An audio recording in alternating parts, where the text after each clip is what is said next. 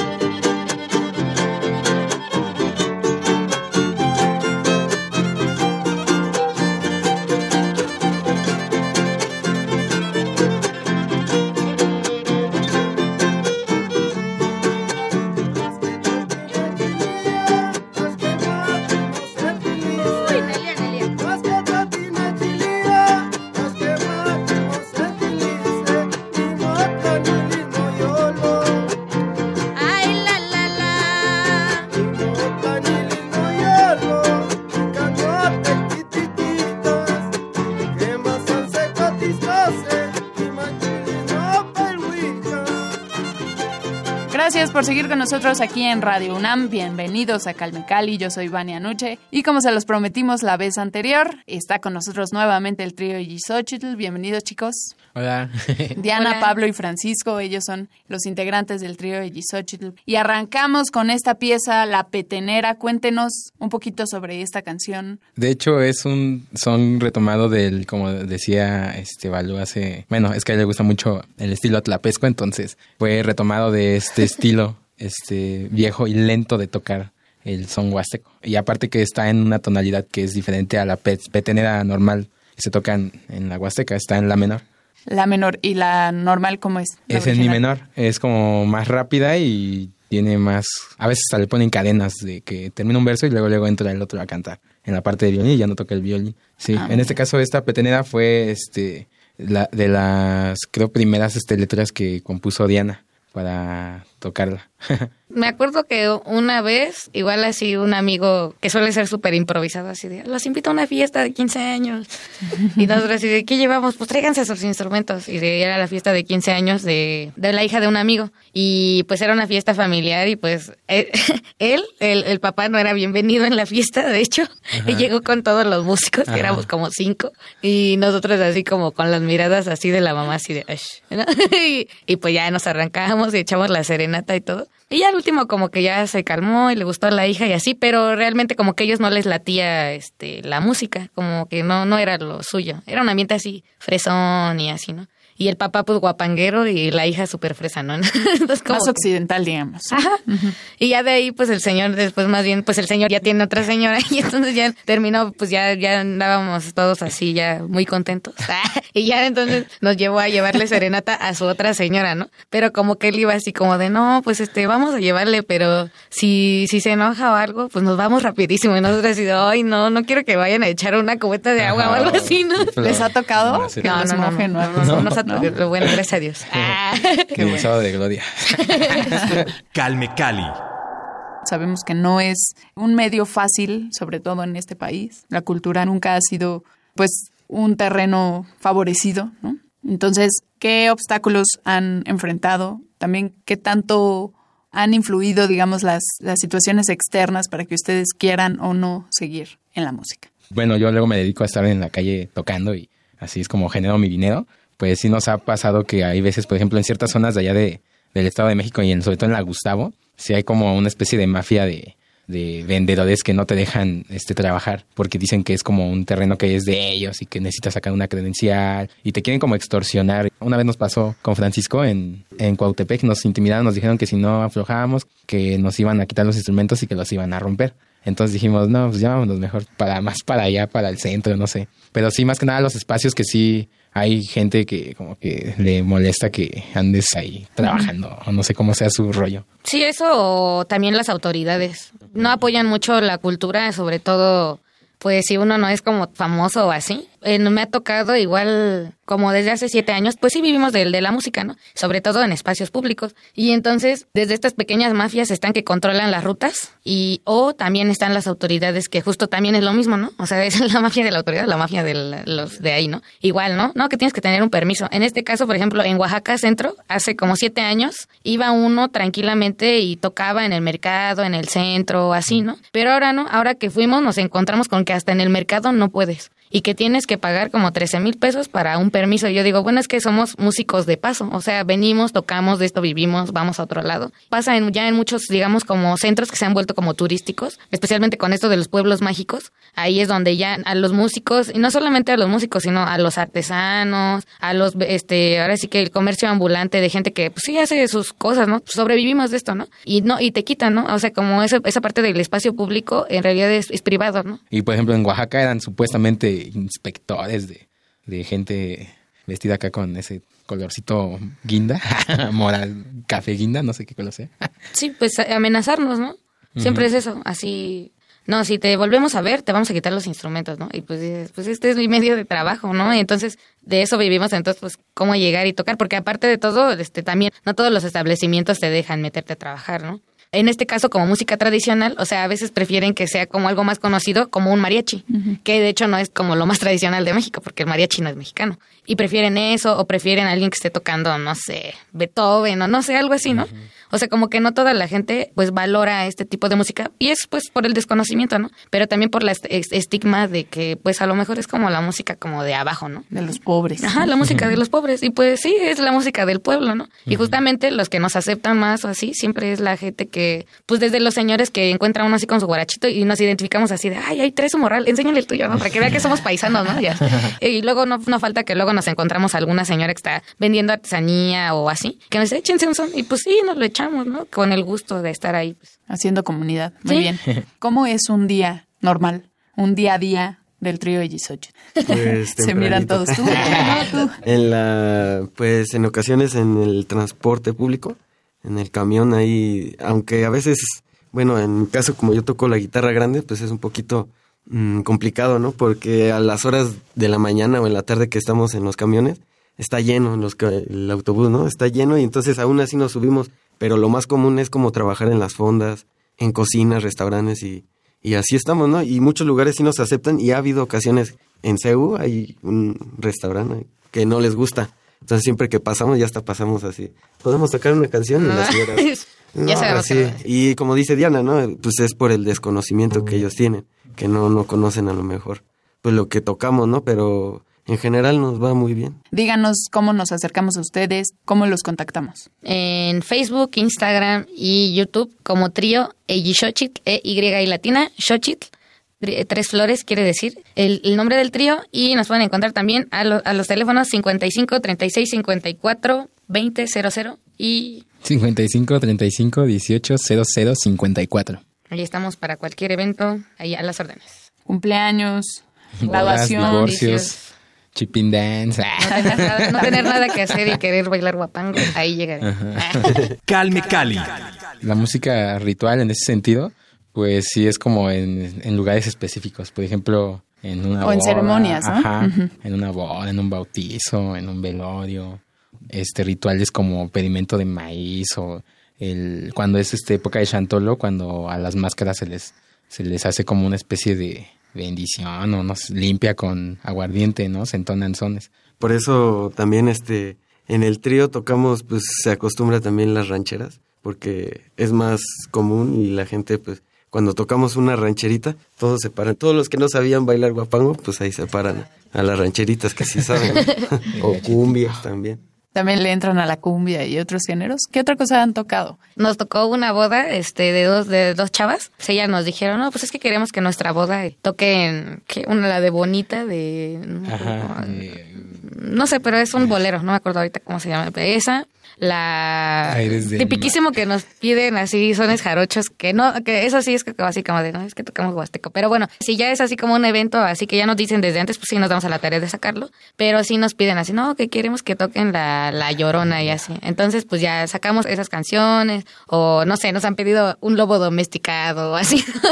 Y pues bueno sí este a veces pues ahí este las improvisamos y las si las conocemos y pues sí y, por ejemplo, este apenas estuvimos en un lugar que se llama el Tenshokot y sacamos un mini repertorio de cumbias en, en náhuatl, que son como muy tradicionales de allá del pueblo y esas prenden mucho a la gente así. ¿Tienen material discográfico ya producido? Ah, no.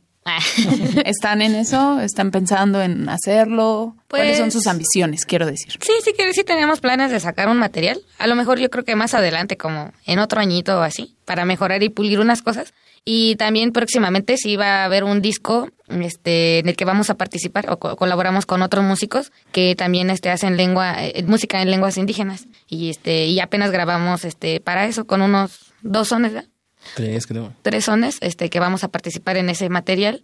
Y pues se nos hace interesante que justamente este, pues participar con ellos eh, en esto de, la, de las lenguas y ese es por parte del, del CIESAS, el CIESAS que se está dedicando ahorita a hacer como mucho mucho material, este pues nos invitaron a colaborar en ese en ese disco y pues sí, ya más adelante. ¿Ustedes tienen alguna formación académica o simplemente se dedicaron a la música? Eh, pues en mi caso yo estaba estudiando música y me salí porque no me gustó mucho y pues ahorita no estoy en ningún este en alguna instancia académica o escuela, pero planeo estudiar una licenciatura este año, a ver si Dios quiere. ¿Sabes de qué o sí, no? Eh, ¿De música? No, es de como educación indígena, quiero estudiar educación indígena. Buenísimo. Sí. ¿Te gusta la docencia? Pues nunca pensé que me gustara y ahorita ando como en estas, como en un redescubrimiento de, de enseñar y sí es todo un mundo y, y sí, más que nada porque pues la onda de la lengua tiene muchos problemas incluso en las comunidades. Entonces, pues sí me gustaría como participar también en un futuro en mi comunidad y estar haciendo cosas con los chamaquillos o con las personas mayores, no sé. Ahora, en el caso de Diana, ¿tú tienes interés por estudiar alguna carrera o profesionalizarte, digamos, en estudios académicos de la música o te gusta cómo estás? Pues en realidad yo estoy estudiando en la UPN justo la carrera de educación indígena y pues este justamente estoy en la línea de igual de bilingüismo porque es la línea más abandonada en la educación a nivel mundial. este, inclusive es donde me doy cuenta que los mismos hablantes no hacen mucho trabajo por eso. Se van más a otros campos de trabajo que son más fáciles, ¿no? Porque no te tienes que enfrentar a todo el problema nacional que desde la DGI se deja de lado porque ni saben ni les interesa y ni les interesa invertir, ¿no? Entonces prácticamente es como una actividad que vas a hacer que sabes que quién sabe si te va a dar algo. Lo bueno es que tengo la música para sobrevivir, pues si no me deja del otro lado. Pero también quiero, si quiero adentrarme en, posteriormente se puede en la, la etnomusicología o los métodos tradicionales, porque sí mi idea es como emparentar este ámbito de la música tradicional con la lengua. Entonces, creo que esa es la manera más fácil, sobre todo, de llegar con algo que es propio, cultural, este, a toda la comunidad, desde los niños hasta los abuelos. Y pues ese, ese es mi idea. ¿Y Francisco por acá? Eh, pues mi caso es parecido a Pablo. Este, yo no estoy estudiando ahorita. me dedico más este, a la carpintería con mi papá. Entonces, pues estoy entre el trabajando y viniendo a tocar y, y así, pero sí me gustaría también este, próximamente meterme a estudiar. Estoy viendo, ¿no? Y aquí ando. Qué bien. Sí, bueno, lo menciono porque igual están muy chavos y luego surgen estos intereses por, por estudiar o por dedicarse a otra cosa paralela a la música, ¿no? Pero me da mucho gusto que quieran impulsar su lengua y la cultura también a través de pues, los diferentes medios que hay para hacerlo, ¿no? Ahora, este, bueno, ya hablábamos sobre su presencia en, en, importantes escenarios como el Zócalo también, por ejemplo. Pero ¿qué les gusta más a ustedes? ¿La cosa grande, así masiva, o estar más como en el, en el asunto íntimo con los cuates o con la gente ya más de la comunidad? ¿Qué disfrutan ustedes como intérpretes? Pues yo creo que todo tiene un punto de, de disfrute. En este caso hemos ido a tocar desde a mi pueblo, y que es a donde hemos ido más, y también al pueblo de Pablo, y el sentirte cobijado por la comunidad y primero ser reconocido. Bueno, así y es que allá, uy, si tocas es que allá... No, no, no, lo vieron, pero... no están viendo esas señales de... de, de, la hidratación. sí, no, es que allá ocurre algo, o sea, por ejemplo, en mi, en mi pueblo, luego estamos así, nos estamos ensayando, y en el caso de mi comunidad, primero lo que pasaba era que allá en el pueblo eh, no, es, no es común ver a una mujer tocando. De hecho, la música me habían dicho que no era para mujeres. Entonces yo era casi como algo que me quedé. Pero entonces resulta que la primera que llegó con un trío que ni siquiera era del pueblo, lo hicimos acá y lo llevamos, pues fui yo. Entonces pues ya llegamos y todo y no falta así, porque vivimos muy cerca de la carretera y están las milpas. Entonces viene así el abuelito y así como, ah, la música, ¿no? Y entonces llega, no, y pues rápido el aguardiente y tómenle, y inspírense. y eso pasa así, en la Huasteca es bien común, así que si estás tocando, sigues tocando y ya llegó la comida, sigues tocando ya llegó el cartón, sigues tocando ya llegó la cena y así, así día tras día, pues pasan las, y todo llega, entonces tú como músico es como muy apoyado eso en la comunidad, ¿no? Tanto que la gente se pone a bailar, lo asocia, pues las letras tienen que ver con el sentir del campo, como antes lo mencionaba también este Francisco, y ese es un ambiente, ¿no? Que te cobija de tu comunidad, que digan, ah, pues sí, eres parte de nosotros, ¿no? A pesar de que vivamos acá, ¿no? Y también, pero por otro lado, en, en, otros escenarios también es un reto mayor. Por ejemplo, nos tocó este participar en la Semana de las Juventudes y ahí tocamos junto con grupo Nietzsche y puro, o sea, nos tocó así puro supergrupo y eran puros así de salsa y cumbia, ¿no? Y en eso metieron, nos tocaba el guapango. Entonces, así, a esos grupos pues eran así súper reconocidísimos, pero también llegaron este, personas que nos conocían, entonces pues ya fueron y todo y estuvo bien chistoso porque pues todos acá súper prendidos así, de repente cambian y este ya nos ponen a nosotros. Y aunque muchos no bailaban porque no conocían la música, hubo gran parte de gente que estaba ahí y de repente empezó a llover. Y no se fueron, se quedaron ahí y eso fue como algo bien bonito porque nosotros estábamos ahí en ese escenario grandote y hay gente ya de acá que pues ya nos conocen, nos siguen, nos buscan y es como muy interesante ver cómo también se va formando comunidad aquí este de la Huasteca desde los que son de la Huasteca y viven acá hasta los que se han apropiado de la Huasteca, aunque no tenga nada que ver con, con el pueblo. Claro. Qué bueno, que esa calidez, ¿no? Que da lo local. Bien, ahorita que mencionabas tú, Diana, justamente este fenómeno, ¿no? De la música no es para las mujeres y también todo este machismo que ha permeado la cultura del país. ¿Cómo te enfrentas ahora a un mundo? Quiero creer que es un mundo más abierto, ¿no? La mentalidad ha cambiado un poco más.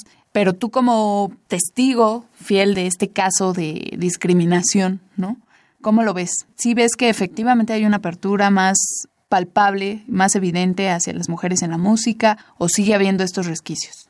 Pues yo creo que ya ha habido una... Bueno, hubo en el caso como del solamente el son huasteco, de, desde los setentas empezó a haber como una abertura a las mujeres para que fueran cantoras. No tocaban, pero ya cantaban y verseaban. Y ya a partir de eso se empezó a ver, abrir por parte de las dinastías de músicos que tenían hijas y a las que se les empezó a enseñar también a tocar instrumentos. Entonces ya a partir de esa época este ya empiezan a haber mujeres que ya tocan y cantan. Ya no solamente, ajá, ya no solo, porque antes solo era cantar y bailar, pero ahora ya cantan, bailan y aparte ya tocan. En el caso de mi pueblo, que son comunidades más pequeñas, más cerradas o así, pues la mujer tiene un, un papel, este, bueno, un, un rol, digamos, dentro de la comunidad, que es este, pues no sé, desde estar en la casa, hacer la comida, cuidar a los niños, este, cosechar, este, ir a las faenas que son de mujeres, así. Y por el otro lado, los hombres son como los de este tipo de oficios, como sembrar, ir a ayudar al, a los tequios comunes, y en este caso un oficio de la, de la laudería, se transmitía de hijos a padres y todo eso, así como de hombres, ¿no? Y músicos, hombres. Y bueno, yo creo que ya ha habido una apertura. En el caso muy específico de mi pueblo, sí siento que ya hay un, reconocimiento, inclusive por parte de, bueno, por parte de mi familia, primero, este, para decir pues que, que las mujeres también lo pueden hacer, ¿no? Porque, sobre todo mi abuela, porque fue la que me dijo, cuando yo empezaba antes a tocar el clarinete, entonces un día llegué con el clarinete y así. Y yo, y yo ya empezaba, ya había agarrado mi jarana, pero no encontraba quien me enseñara. Entonces yo quería aprender y mi abuela me dijo, no, es que las mujeres no tocan, ¿no? Y yo me quedé así, ¿cómo no? Ah, ¿qué? Ajá, y, pero ¿por qué no? O sea, como que en mi cabeza era así de, pero si tengo manos, boca, este, puedo hacer lo mismo que alguien más. Y, y al llegar justamente con un proyecto creado que los hombres que son músicos tradicionales no han, ya no han retomado, creo que eso fue un impacto también para la comunidad, el decir, ah, pues este, Cari, porque en mi familia y en mi pueblo me dicen así, pues ya está haciendo algo, ¿no? Y aparte lo está haciendo en la lengua, entonces ya es algo como que impacta también sobre, sobre las demás niñas, ¿no? Desde mis primitas más pequeñas que nos ven tocar y así, ay, toca esta, toca esta tía y así, ¿no? Entonces ya no es solamente, ajá, ya no es solamente el cambiar, eh, digamos, un pensamiento desde mi abuela, sino a las generaciones que siguen, ¿no? Que dicen, ah, ella está tocando, yo, yo también quiero, ¿no? Yo también puedo. sí. Qué bueno. Buenísimo pues ya casi nos vamos. Nada más para terminar, quisiera saber eh, tanto la visión de Diana como mujer y también de los chicos que nos acompañan, Pablo y Francisco, de pues esta situación crítica que estamos enfrentando en el país, los feminicidios, la violencia contra las mujeres. Podemos empezar primero con Pablo, por ejemplo. Pues la verdad sí es como algo que tanto a nosotros como hombres nos nos afecta como inconscientemente porque pues incluso hay varias cosas que no nos damos cuenta, incluso nosotros que decimos o hacemos, y que es como muy inconsciente, siempre se ha como perdido como esta línea de, de concientizarnos, sobre todo a los hombres, porque somos los que más este, tenemos este tipo de prácticas, ¿no?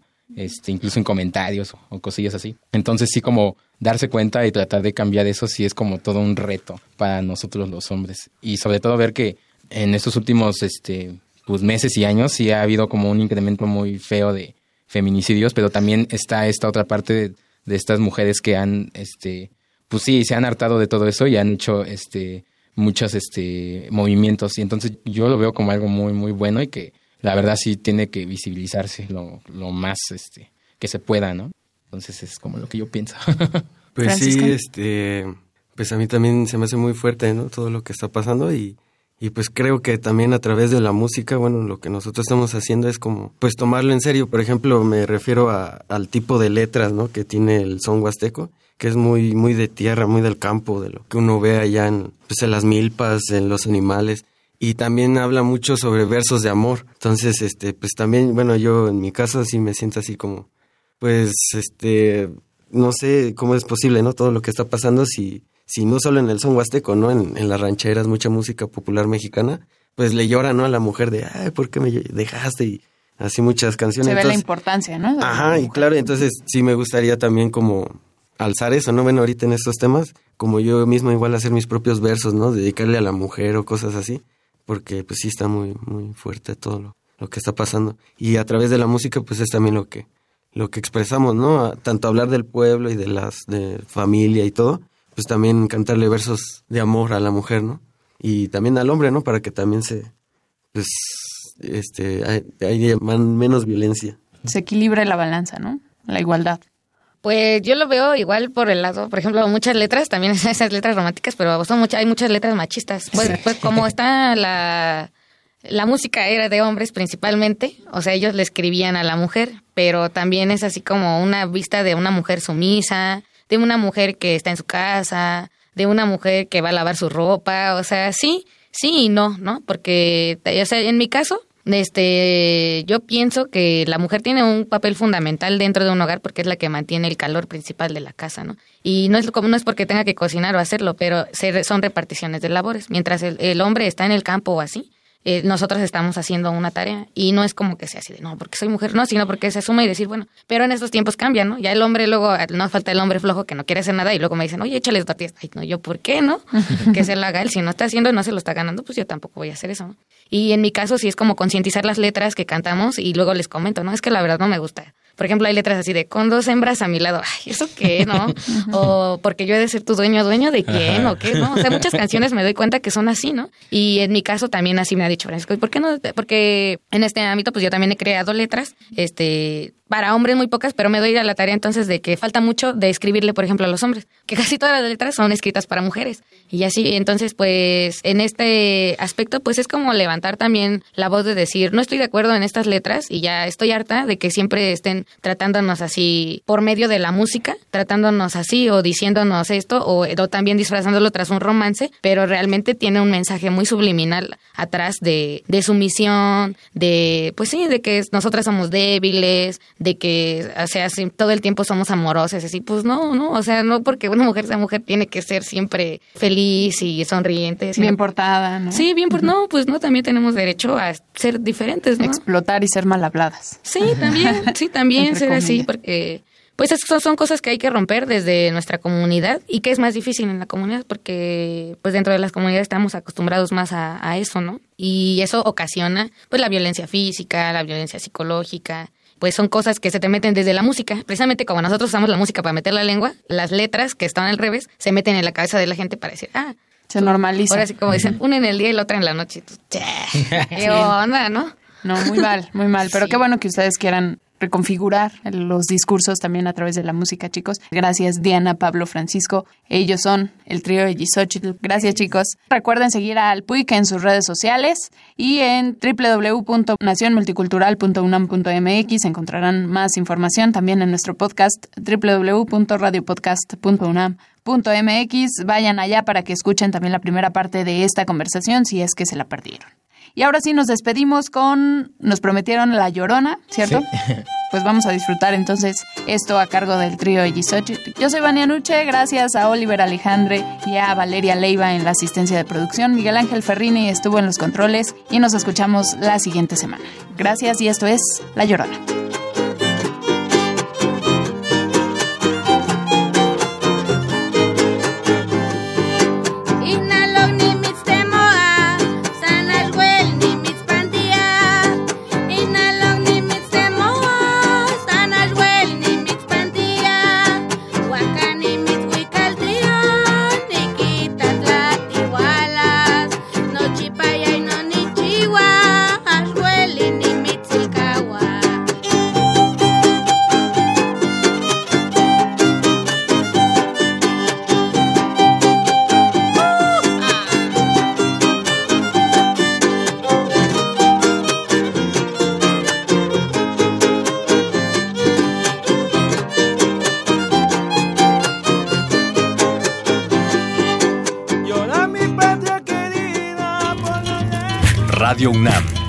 Programa Universitario de Estudios de la Diversidad Cultural y la Interculturalidad de la UNAM presentaron Calme Cali, Calme Cali, una ventana para asomarnos a un mundo culturalmente diverso.